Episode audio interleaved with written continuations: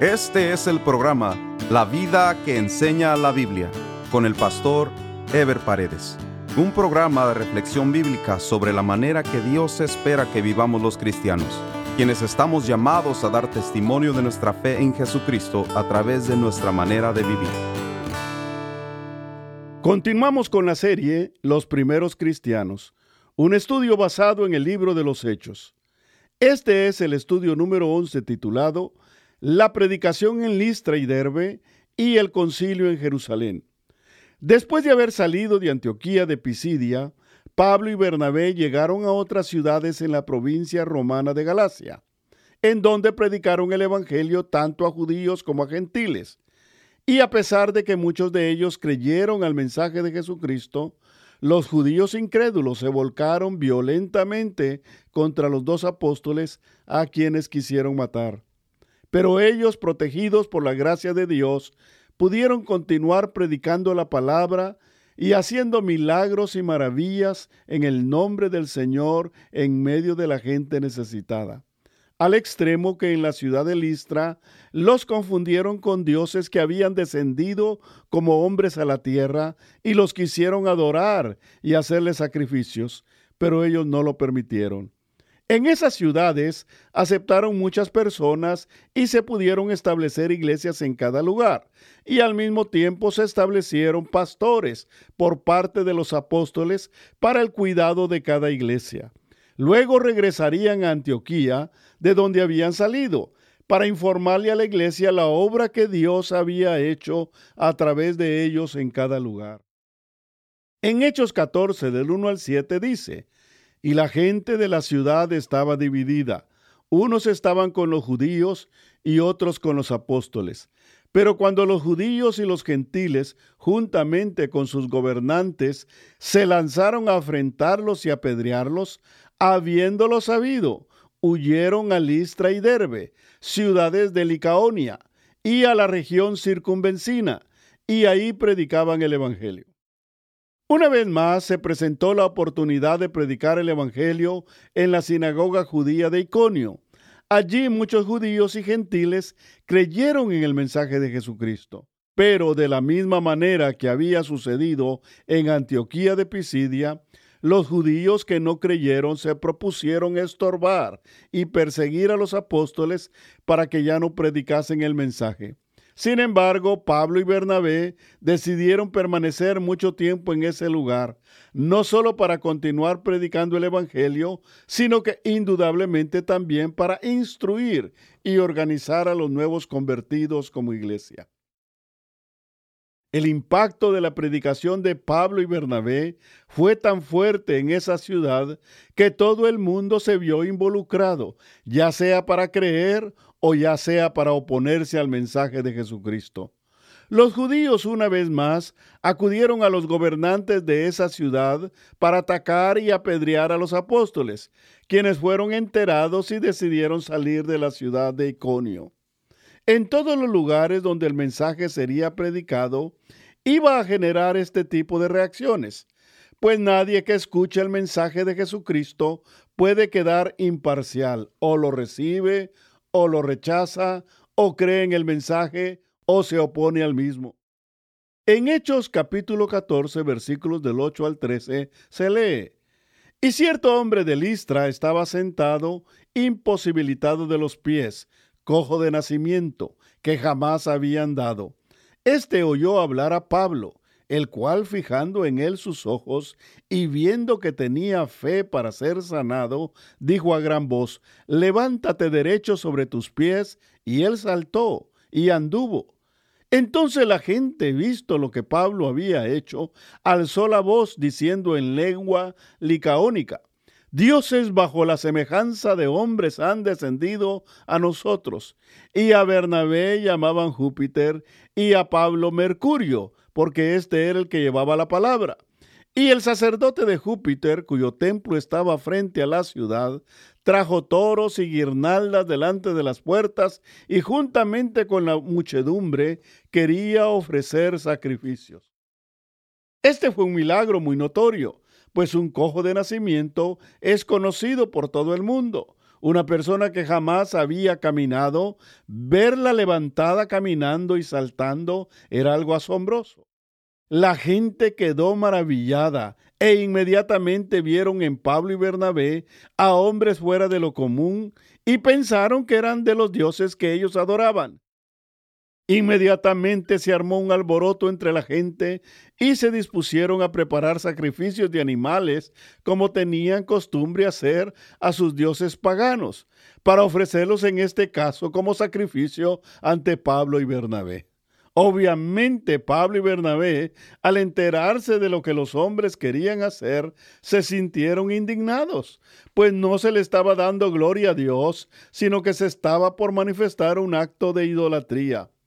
Pablo entonces les explica quién es Dios y qué es lo que Dios ha hecho entre los hombres para que ellos reaccionaran y reconocieran que el milagro venía del único Dios que existe y no de dioses ajenos inventados por los hombres. Parece que con mucha dificultad evitaron los sacrificios y la adoración que los hombres querían hacer. Algunos judíos que habían venido de Antioquía, probablemente de los mismos que lo habían perseguido en esa ciudad, se aprovecharon de la confusión que había entre la gente a la que se le había negado hacer los sacrificios, para que apedrearan a Pablo y a Bernabé.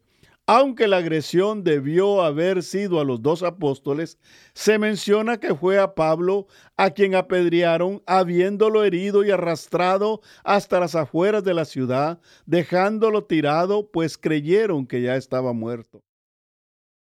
Aunque el pasaje no nos da detalles, es indudable que los golpes y las heridas fueron reales y suficientes para provocarle la muerte. Sin embargo, los discípulos, o sea, los seguidores que acababan de aceptar a Jesucristo como su Salvador, le rodearon.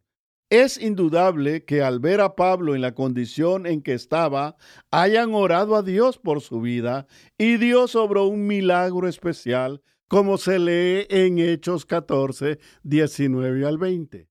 Entonces vinieron judíos de Antioquía y de Iconio, que persuadieron a la multitud y habiendo apedreado a Pablo le arrastraron fuera de la ciudad pensando que estaba muerto.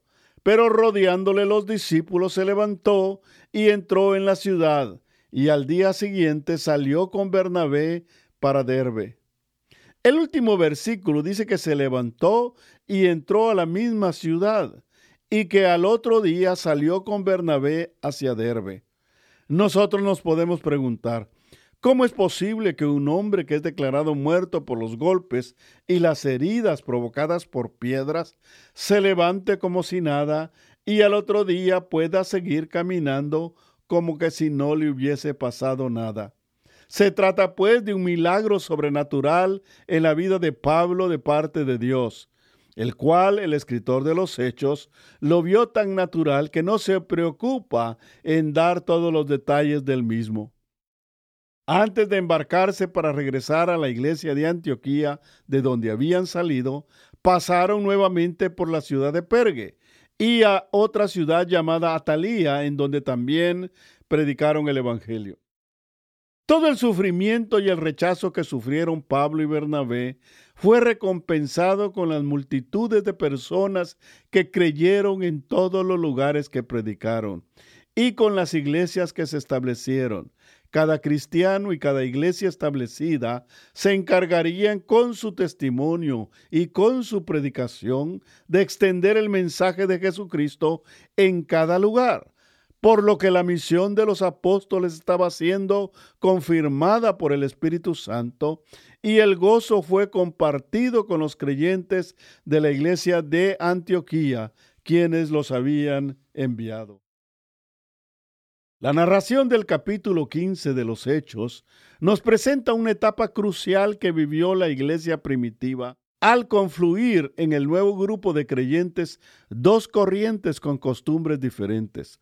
Los judíos que se convertían seguían guardando la ley y los ritos religiosos establecidos por Moisés, principalmente la circuncisión, que era la característica principal de la religión judía mientras que los gentiles que se convertían ni conocían ni guardaban la ley de Moisés.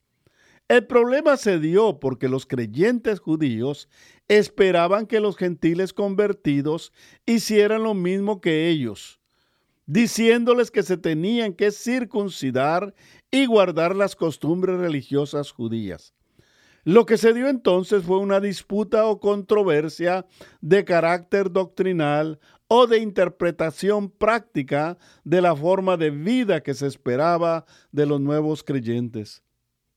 La forma en que los apóstoles y los ancianos resolvieron el problema no solo constituye un ejemplo de dirección del Espíritu Santo para la iglesia, sino que a la vez nos enseña principios de convivencia y tolerancia entre cristianos de diferentes costumbres o diferentes interpretaciones prácticas de la vida cristiana.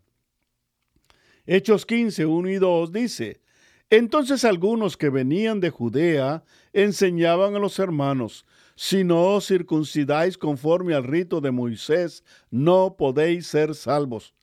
Como Pablo y Bernabé tuviesen una discusión y contienda no pequeña con ellos, se dispuso que subiesen Pablo y Bernabé a Jerusalén y algunos otros de ellos a los apóstoles y a los ancianos para tratar esta cuestión.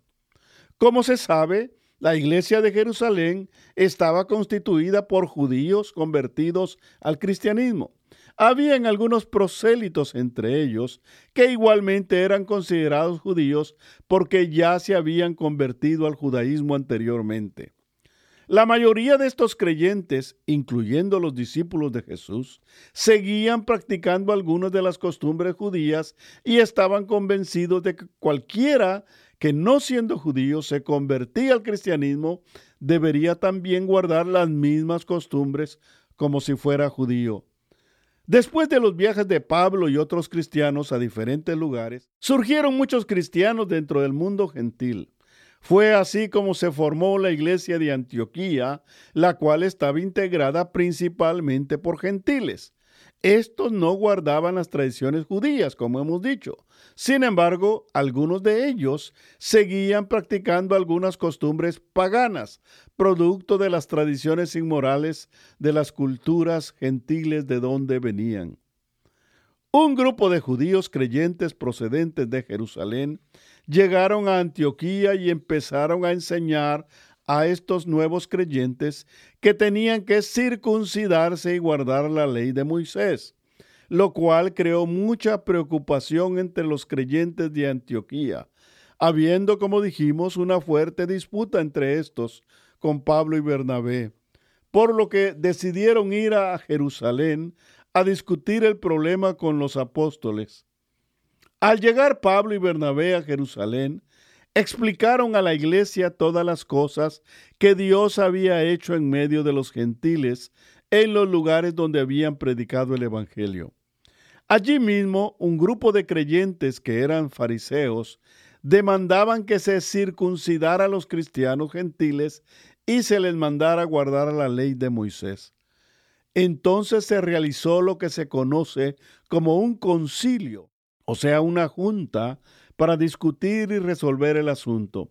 Entre los discípulos de Jesús, incluyendo Pedro, así como los ancianos, entre ellos Jacobo, el hermano de Jesús, quien era ya para ese tiempo el pastor u obispo de la iglesia en Jerusalén. Todos ellos se reunieron con Pablo y Bernabé. La discusión entre los apóstoles no fue fácil.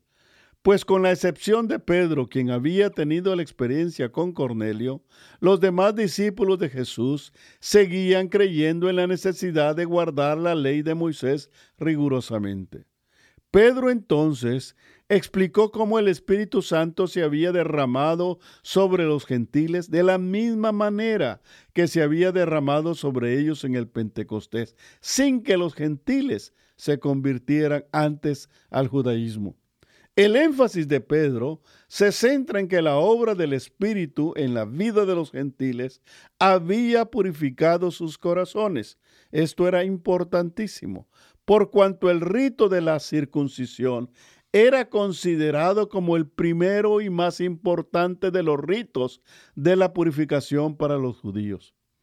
Los judíos se diferenciaban de los paganos porque adoraban a un solo Dios, además porque guardaban una conducta moral muy rigurosa, mientras los gentiles desarrollaban una vida inmoral tanto en la idolatría como en la sexualidad. Pero los judíos creían que eran los ritos exteriores de purificación los que los guardaban de los pecados paganos a pesar de que Jesucristo ya les había enseñado que la purificación no era exterior, sino interior. La declaración de Pedro dejaba claro que la purificación era producida por la gracia de Dios y la fe de los que creían en Él, y no por ningún mérito o sacrificio de parte de los hombres. Para poder ser salvos no se requiere de ninguna obra exterior o de algún sacrificio personal. Era solo por la fe que tanto judíos como gentiles habían sido salvos, por lo que no era necesario atar a los nuevos creyentes al yugo de la ley que ni los mismos judíos habían podido cumplir totalmente. La intervención de Pedro fue suficiente para entender que Dios no hace diferenciación de personas y que sus propósitos son los mismos para todos los pueblos. Jacobo, a quien también se le conoce como Santiago, hermano de Jesús y escritor de la epístola de Santiago, toma el liderazgo de la reunión, lo cual determina que ocupaba una responsabilidad ministerial en la iglesia de Jerusalén y fundamentándose en lo expuesto por Pedro y en las escrituras, propone que no se le exija a los gentiles cristianos lo que los judíos practicaban. Sin embargo, propone que se les exhorte para apartarse de las contaminaciones paganas, tales como fornicación, comidas de animales ahogados y con sangre. Estas costumbres mencionadas por Jacobo eran muy comunes y normales en todas las ciudades paganas, y a veces los gentiles convertidos las seguían practicando como parte de sus costumbres. Por eso Jacobo las menciona explícitamente. Sin embargo, el propósito primordial era que el cambio interior en la vida de los convertidos debería reflejarse en apartarse de las prácticas pecaminosas que para otros eran normales. Es interesante observar que mientras a los gentiles convertidos no se les exige que se hagan judíos o que practiquen las costumbres judías, a los judíos convertidos tampoco se les pide que dejen sus prácticas religiosas o costumbres derivadas de la ley de Moisés, lo cual nos enseña que los creyentes podemos tener diferentes prácticas, una vez las mismas no sean pecaminosas o fuera de la voluntad del Señor. Así, se decidió enviar una delegación de Jerusalén para que junto con Pablo y Bernabé llevaran por escrito lo resuelto. En la carta se destaca que los judíos cristianos que habían llegado primero a Antioquía no habían sido enviados por la iglesia, sino que habían salido por iniciativa propia, es decir, no tenían ni la autoridad apostólica ni la dirección del Espíritu Santo. De allí que se dio a conocer en Antioquía lo que se había resuelto en el concilio de Jerusalén, lo cual causó enorme gozo entre los cristianos. Los apóstoles continuaron predicando y enseñando a los creyentes la palabra de Dios para confirmarlos y fundamentarlos en la fe y en su testimonio cristiano. Los apóstoles nos dejan a nosotros como iglesia el día de hoy un ejemplo maravilloso de cómo se deben resolver las diferencias y dificultades en las congregaciones. Ellos se reunieron con un espíritu sincero y dispuesto para que prevaleciera la voluntad de Dios y no de los hombres en oración y bajo la dirección del Espíritu Santo, encontraron una salida a un problema grande y tormentoso. Se fundamentaron en la palabra y demostraron el amor de Dios sin discriminación de personas. Debemos ver la realidad de que la práctica cristiana puede variar entre grupos o iglesias según sus costumbres, según su cultura o la forma en que han sido enseñados. Pero que lo más importante es respetarnos entre cristianos y apartarnos de lo que verdaderamente desagrada a Dios. Vemos también que la predicación y la instrucción bíblica debe hacerse con dirección del Espíritu Santo y bajo la cobertura de la iglesia. Pues así como los judíos que llegaron a Antioquía, muchos quieren salir de manera independiente a establecer nuevas doctrinas, nuevas iglesias, nuevas enseñanzas que se apartan de la práctica fundamental de la fe cristiana. La iglesia cristiana a través de la historia ha adoptado la costumbre de hacer concilios para discutir los problemas y las necesidades de la iglesia. Así se empezaron a celebrar grandes concilios cuando surgían controversias o problemas serios en la iglesia. Más adelante se institucionalizan los concilios o reuniones cada cierto tiempo. En el próximo programa estaremos estudiando el tema El segundo viaje misionero del apóstol Pablo. Nos vemos en el próximo programa. Dios les bendiga. Este fue el programa La vida que enseña la Biblia con el pastor Ever Paredes. Este programa fue patrocinado por la iglesia La Puerta Abierta, ubicada en Irvine, en el condado de Orange, California. La iglesia La Puerta Abierta transmite uno de sus servicios por YouTube. Si desea ver la transmisión con los mensajes del pastor Ever Paredes, vaya a nuestro sitio de internet, lapuertaabierta.com, y haga clic en transmisión en vivo o directamente a YouTube y escriba LPA en vivo los domingos a las 10.30 de la mañana. Si desea mayor información, escriba al correo electrónico info arroba.